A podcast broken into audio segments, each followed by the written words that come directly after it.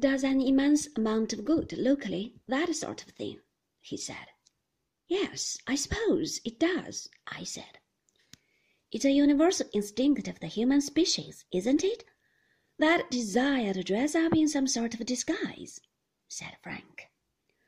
I must be very inhuman, then, said Maxim. It's natural, I suppose, said Colonel Julyan, for all of us to wish to look different. We are all children in some ways. I wondered how much pleasure it had given him to disguise himself as Cromwell. I had not seen much of him at the ball. He had spent most of the evening in the morning room playing bridge. You don't play golf, do you, Mrs. De Winter? said Colonel Julyan. No, I'm afraid I don't, I said.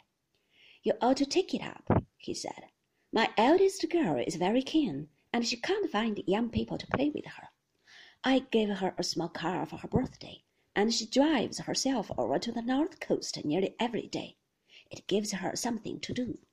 How nice, I said. She ought to have been the boy, he said. My lad is different altogether. No earthly use at games, always writing poetry. I suppose he'll grow out of it. Oh, rather, said Frank.